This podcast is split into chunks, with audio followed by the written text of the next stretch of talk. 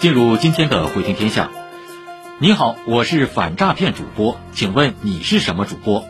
最近，抖音主播反诈警官老陈通过连线 PK 的方式，和多位抖音主播合作宣传反诈骗知识，呼吁网友下载国家反诈中心 APP。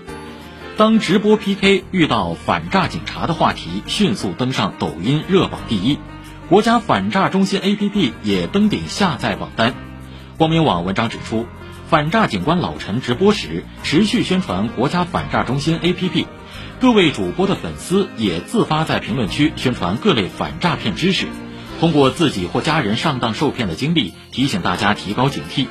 目前已有大量经过认证的反诈政务号，利用短视频加直播等形式，以更为灵活生动的方式推进反诈工作，实现了反诈骗知识宣传的趣味化、大众化。